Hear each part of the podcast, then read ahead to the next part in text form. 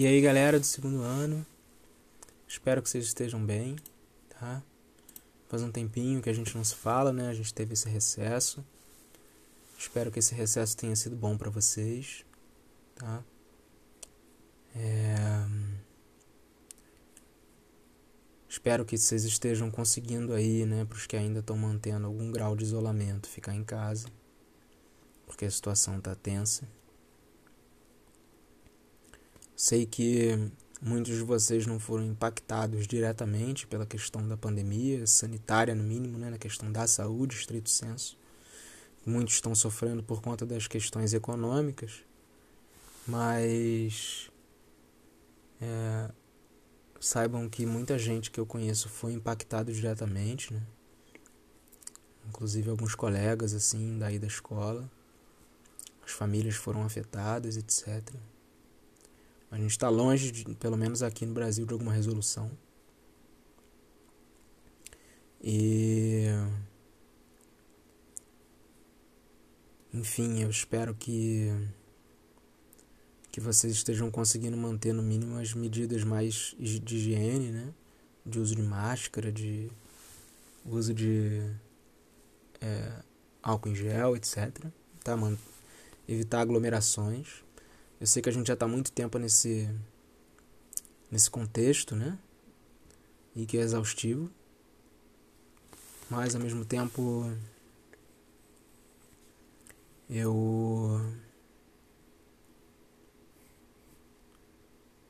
eu eu acho importante reforçar isso. Porque os números aqui no estado do Rio já tinham diminuído e agora estão subindo novamente. E eventualmente, né, como essa coisa começou na capital, né, foi mais afetado no início e agora está se inter interiorizando, eventualmente a gente vai observar que a posse vai ter mais casos em algum momento. Então espero que vocês estejam tomando as medidas necessárias, tá? Eu, né, eu já expliquei para vocês, eu estou nesse contexto em que minha mãe faz parte do grupo de risco e ela, ela inclusive teve sintomas gripais no começo, né? Mas a gente não sabe o que foi. O eu ainda estou mantendo a quarentena. Tem mais ou menos uns quatro meses de fato que eu não saio, assim, a não ser para questões emergenciais, como por exemplo ir ao médico. Mas de resto eu estou me mantendo isolado ainda. Bom, dito isso, né, voltando das férias, relembrar para vocês que a gente estava no meio do nosso segundo módulo. A gente a gente tinha começado a discutir trabalho, né? A gente fazia parte de uma grande modalidade, desculpa, de uma grande um, um grande conjunto de aulas cujo título é Trabalho, Sociedade e Capitalismo. É, a nossa ideia, né? É poder entrelaçar esses, essas três noções, né? O trabalho, a sociedade e o capitalismo. A gente começou a fazer isso, inclusive nós tivemos algumas aulas, né? Mas a gente não fechou esse módulo que é relativo ao segundo bimestre. Então, por isso, a gente vai continuar nesse grande tema. Na nossa última aula, a gente teve a noção de trabalho segundo Marx em que a gente chegou no conceito de mais valor. A minha ideia seria aprofundar um pouco nessa discussão antes da gente passar para o tema anterior, do, desculpa, posterior. É, em que a gente viria, enfim, a discutir transformações do mundo do trabalho no mundo de hoje e eventualmente discutir um pouco sobre as especificidades do mundo do trabalho aqui no Brasil. É...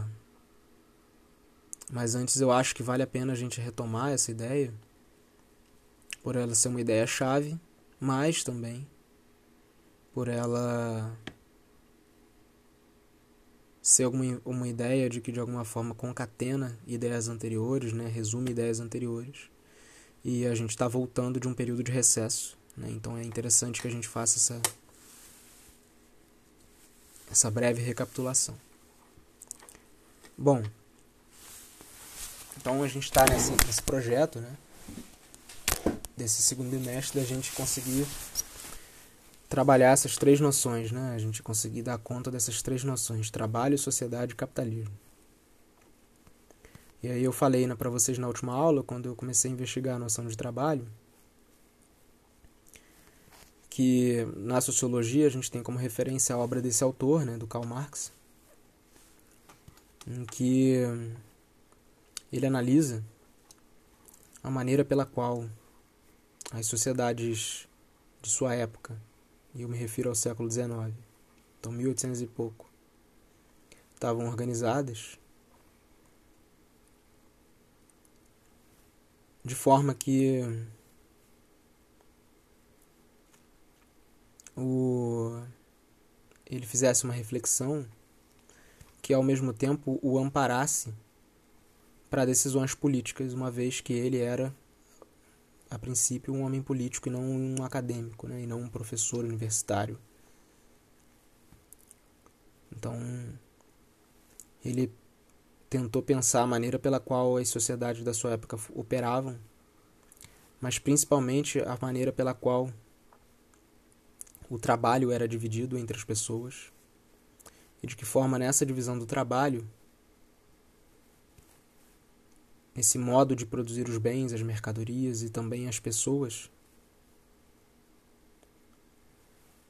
havia uma concomitante, ou seja, uma simultânea exploração.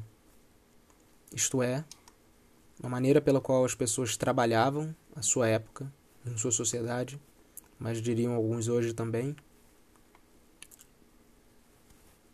carregava junto de si uma operação de exploração onde os resultados desse trabalho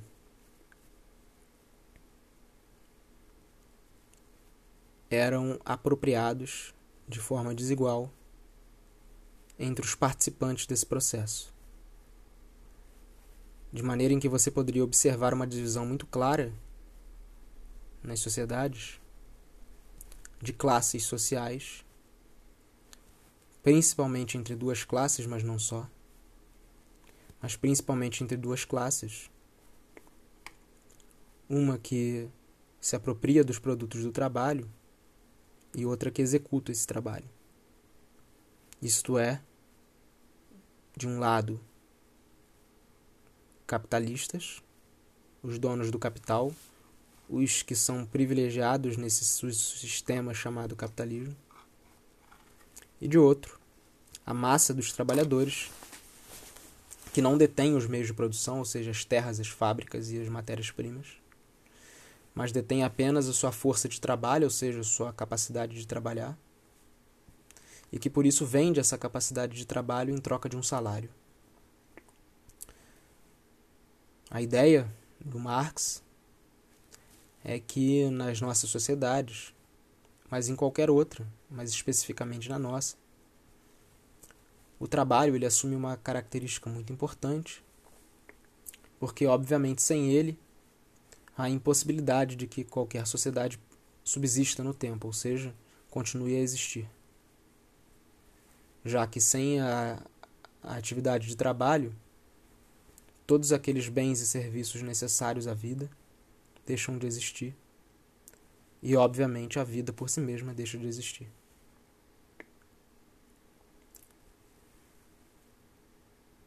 Então, o que se observa é que nessa obra do Marx, trabalho, sociedade e capitalismo são coisas que você não pode definir sem umas às outras.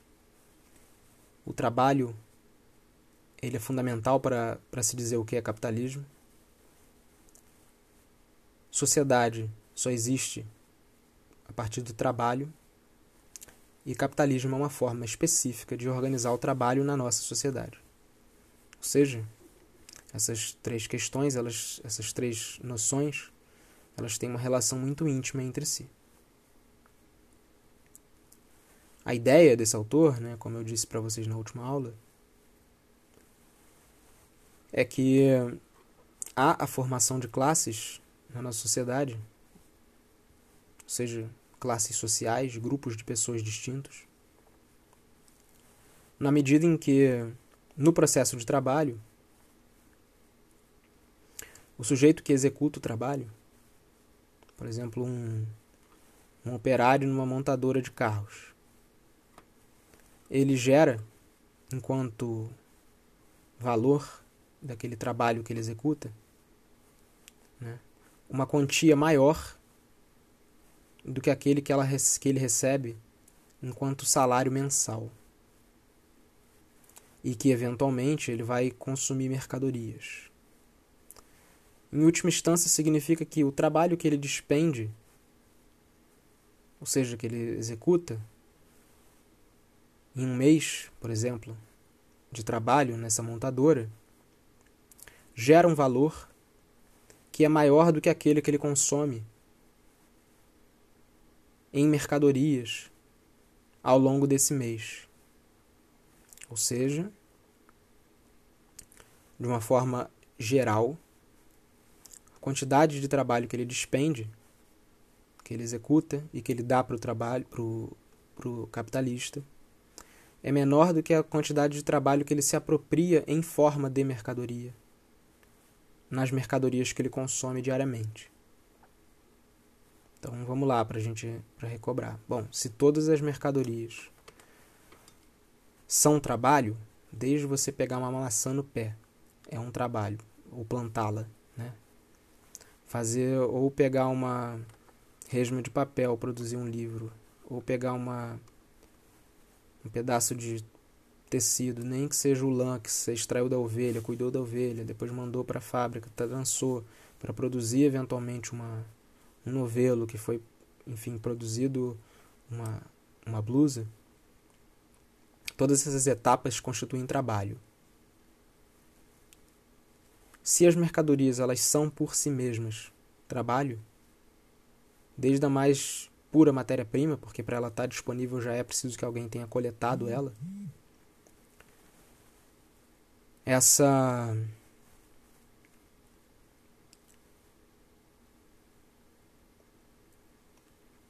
essa esse produto, né?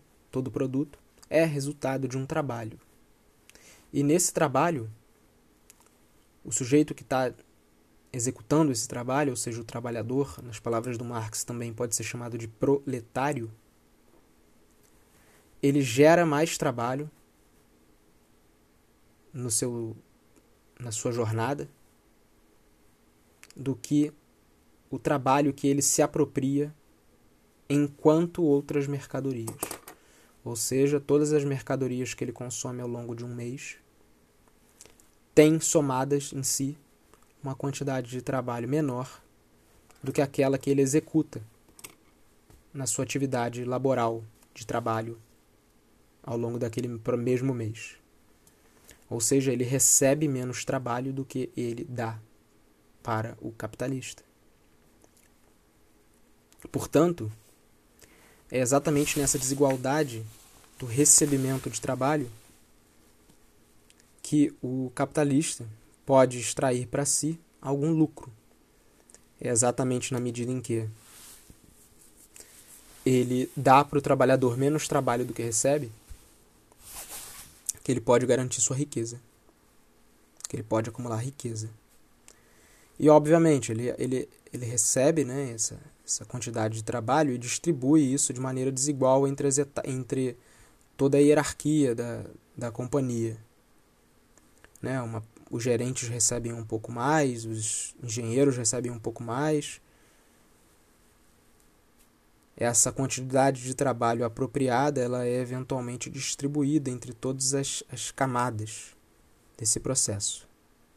Mas ela só pode operar e a razão pela qual se produz nessa sociedade capitalista, de acordo com Marx, é exatamente para que esse sujeito possa extrair essa quantidade extra de trabalho. Essa quantidade extra de trabalho tem um nome. Ela se chama mais valor ou mais valia. Você pode chamar dos dois nomes. Isso é só uma diferença de tradução. Então, a intenção do capitalista em mover o processo de trabalho, ou seja, investir numa fábrica, é fazer com que um, o, ele mesmo possa garantir para si mais valor, que significa que ele está dando em forma de salário, que vai ser convertido em mercadoria pelo trabalhador, uma quantidade de trabalho menor do que aquele recebe pelo trabalhador. E esse trabalhador se engaja nesse processo de trabalho, porque sem ele, ele obviamente morreria de fome, já que ele não detém por si mesmo os meios de produção, mas detém somente a sua força de trabalhar. Então veja bem, há nas sociedades que o Marx analisa, então a gente está falando de sociedades do século XIX, mas para os herdeiros do Marx, todas as sociedades até o mundo de hoje, uma intenção em, em produzir mercadorias que não é semelhante àquelas que se fazia, por exemplo, na antiguidade ou, ou na Idade Média. A intenção não é quando você produz, por exemplo, um casaco, ou quando você produz um, um miojo, não é alimentar. Alimentar é alguma coisa acessória a essa intenção. A intenção é extrair mais valor, isto é, do ponto de vista do capitalista, ter lucro. Mas veja bem, capitalista aqui nesse caso não é uma figura concreta, física. Ele é uma, uma figura que a gente chama de uma figura lógica, um lugar. Porque, por exemplo, uma empresa ela pode ter múltiplos donos, esse sujeito não pode nem aparecer lá. Esse sujeito, na verdade, ele pode estar na Inglaterra e essa empresa ser aqui no Brasil. Na verdade, esse sujeito pode ser uma corporação, uma outra empresa, esse, esse capitalista. Pode ser um, um conjunto de várias pessoas, uma sociedade. O que importa é que, no final das contas, esse lugar do capitalista receba esse ou esse conjunto de pessoas receba esse excedente de trabalho que não é repassado diretamente aos trabalhadores que estão executando o processo de trabalho, isto é, estão produzindo aquela mercadoria.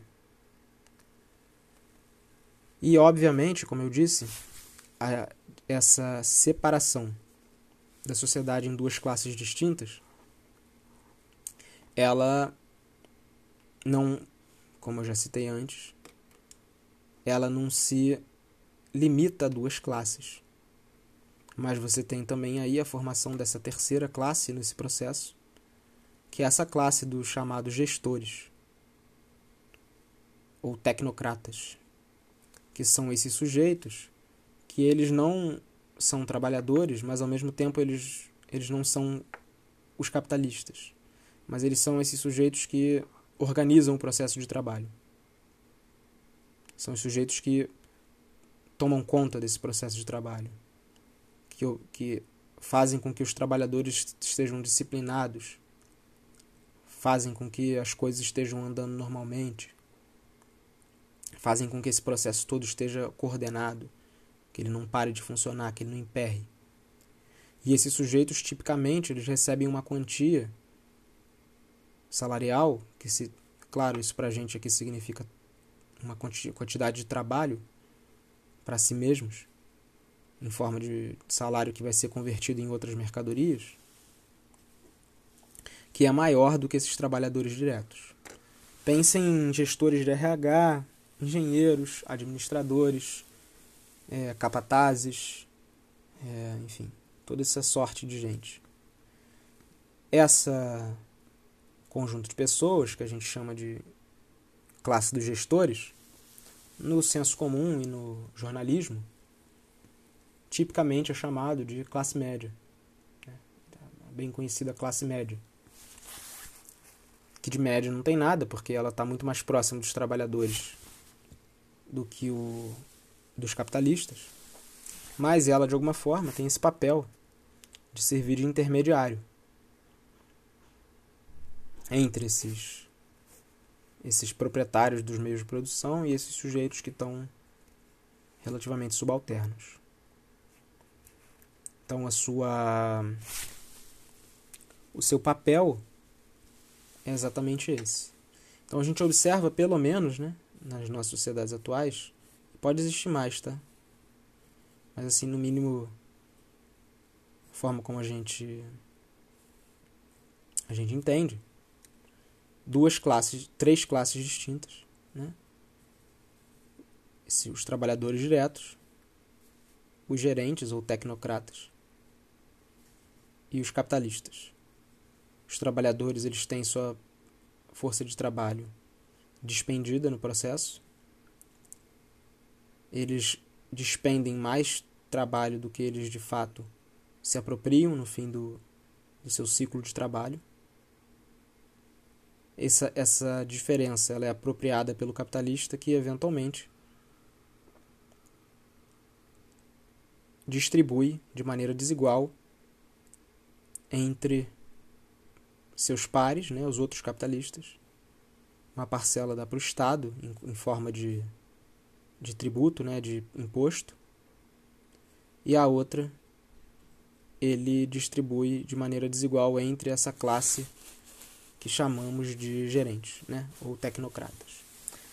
Por que, que são tecnocratas também? Porque normalmente esses sujeitos aí que são da classe média, eles têm algum acesso a algum conhecimento técnico, tá? Alguma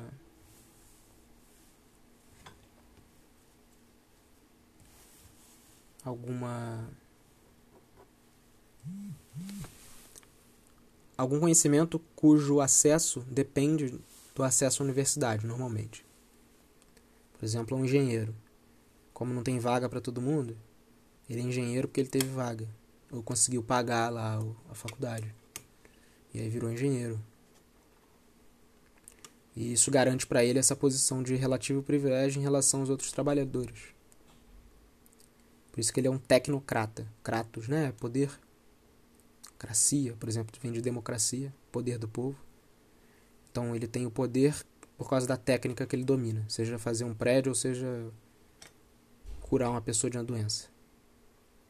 Enquanto os outros trabalhadores, eles não dominam nenhuma técnica muito particular ou refinada, que dependa de alguma algum conhecimento teórico. Então eles executam trabalhos mais manuais, enquanto esses tecnocratas eles executam trabalhos. Mas não só, tá, gente?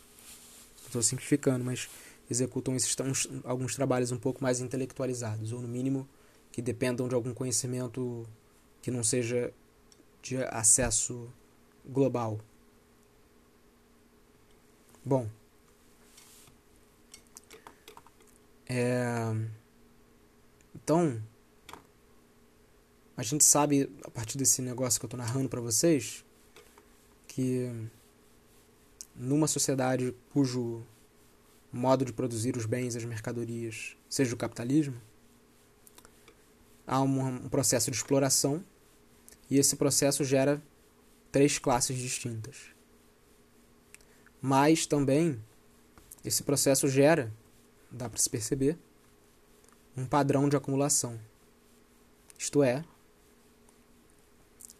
ele esse sujeito que é o capitalista, ele simplesmente não pega todo o seu o dinheiro que ele acumulou nesse processo de exploração e gasta. Ele reinveste, incorporando cada vez mais homens nesse trabalho, né? mais homens no sentido de genérico, né? de pessoas, né? homens e mulheres. De forma que ele não só dessa forma, mas também investindo em máquinas e equipamentos, algo que a gente vai discutir eventualmente no futuro próximo, ele consegue para si cada vez um, um, montante cada vez maior de dinheiro. Portanto, esse processo que eu narro para vocês, cujo nome é capitalismo, que é um processo de trabalho, né, ou tecnicamente, né, como a gente chama, um modo de produção, um modo de produzir a vida social, os bens, as mercadorias, etc. Ele é ao mesmo tempo um modo de produção, um processo de exploração e um padrão de acumulação. Porque ele gera cada vez mais riqueza, mas ao mesmo tempo ele gera cada vez mais desigualdade, de forma que a riqueza gerada ela se concentra cada vez mais na mão de uma quantidade menor de pessoas. Isso é uma perspectiva do Marx, tá? É, e que é exatamente o que se propõe aqui no nosso no nosso programa né, de, de sociologia. Caso vocês queiram acessar, tem no site da Secretaria de Educação, referente ao segundo bimestre. O tema é Trabalho, Sociedade e Capitalismo. E uma das habilidades e competências é compreender a divisão social do trabalho e a coexistência de diferentes relações sociais de produção, com ênfase na divisão de classes no modo de produção capitalista, que é uma temática da sociologia do Karl Marx. Tá? Bom, nessas sociedades capitalistas, então, é obviamente o trabalho ele é uma categoria fundamental. Né? Mas é claro que em uma determinada sociedade não existe simplesmente o capitalismo. Né? O capitalismo é um modo de produção, mas uma determinada formação social comporta dentro de si vários modos de produção. Por exemplo, é possível que uma determinada sociedade tenha, opere segundo lógicas do capitalismo e ao mesmo tempo lógicas do escravismo ou até lógicas feudais. Mas é importante a gente entender que nessas sociedades contemporâneas né, que a gente vive, dessa perspectiva teórica, o capitalismo é um modo de produção dominante. Ou seja, pode até existir outros modos de produção em algum lugar, em algumas parcelas territoriais, ou em alguns, algumas, um contingente populacional pequeno, mas o grosso é capitalismo. Tá? Bom, é claro que esse capitalismo ele não é idêntico né, ao longo do tempo. A gente não sabe datar muito bem quando ele surge, tem algumas apostas, mas entende-se que ele é alguma coisa moderna. Né? Ele coincide com o fim do regime senhorial, que a gente chama de na história de feudalismo. Mas ele muda né, conforme a história. E cada país, né, nesse processo, ele vai sendo incluído de maneira desigual. De forma que o capitalismo que é praticado nos Estados Unidos e na, na Europa, por exemplo, ele tem características acidentais que são diferentes do capitalismo que é praticado no Brasil, ou da maneira pela qual o Brasil foi incluído no processo de o, o modo de produção capitalista, que é global hoje em dia. Está né? Tá em todos os lugares do mundo. Talvez com algumas exceções. Muitas exceções mesmo. Mas. Essa maneira pela qual as, relações de trabalho elas são organizadas com fins a se adequarem a esse processo, a esse modo de produção capitalista, elas variaram. De forma que, por exemplo, no Brasil, até o século XIX, em 88. A maior parte da força de trabalho, ou seja, do que a gente chama de trabalhador aqui, não era nem cidadão, não era nem livre, mas era também propriedade. De forma que você poderia comprar e vender, né? Que eram os escravos. E isso era algo que, por exemplo, não se passava com a maior parte da população europeia na mesma época. Isso é, por exemplo, uma das contradições do Brasil, que se apresentava um Estado dito liberal, com, com garantias constitucionais, todos eram iguais perante a lei, menos aqueles que não eram gente.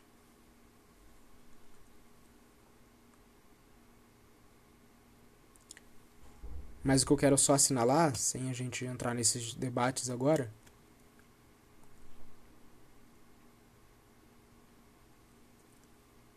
é que, obviamente, a maneira pela qual essas classes aparecem especificamente em cada território é diferente. As divisões de classe que se apresentam na Europa, elas são bem distintas em suas características específicas das que se apresentam aqui. Mas, em suas características essenciais, por exemplo, o lugar onde elas se enquadram no processo de trabalho são muito semelhantes. Por exemplo, a gente tem que entender que no Brasil você nunca teve reforma agrária. Isso tem uma relação muito direta com a maneira pela qual a composição de classe no Brasil se dá, já que uma parte da população não tem acesso à terra. Se você for pegar um país, por exemplo, como a, a Dinamarca, os países escandinavos em geral, se, se eu não me engano, ou você teve reforma agrária ou no século 15 ou 16, se não me engano. Ou seja, 500 anos atrás. Ou seja, você dá acesso à terra à maior parte da população. Isso muda completamente. Mas a maneira pela qual as classes se relacionam entre si e não as suas características individuais de cada classe, elas têm uma relação lógica. Então elas são mais ou menos semelhantes, seja aqui ou seja na China. Mas a gente vai entrar nessas particularidades do Brasil daqui a pouco, tá? Mas o importante é vocês entenderem como é que esses termos trabalho, sociedade e capitalismo eles entram em relação. Como é que, por exemplo, esses, esses, essas coisas têm relação com a divisão de classes e como é que a divisão de classes tem relação com a divisão do trabalho, tá? Mas enfim, galera, eu acho uma boa revisão. Acho interessante se vocês não entenderam essa aula, dá uma olhada na nossa noção de mais-valia ou mais-valor nas redes sociais. Desculpa, olha só, tô louco. No Google ou no YouTube, ou enfim, procura. É fácil achar. É importante, uma noção que vai acompanhar vocês o resto da vida. Do ponto de vista de Enem, de concursos, etc. É uma coisa que cai muito, a obra do Marx. Tá? É, Espero que vocês estejam mais ou menos cientes. E aí na próxima aula a gente, dito essa mais ou menos revisão, a gente começa a estudar outras coisas, como as transformações no mundo do trabalho, particularidades do mercado de trabalho no Brasil, etc. Tá? Enfim, galera, é isso. Qualquer coisa estou disponível, caso vocês queiram falar, seja da matéria ou não, tá? É, espero que vocês tenham uma boa semana. Beijo e boa noite.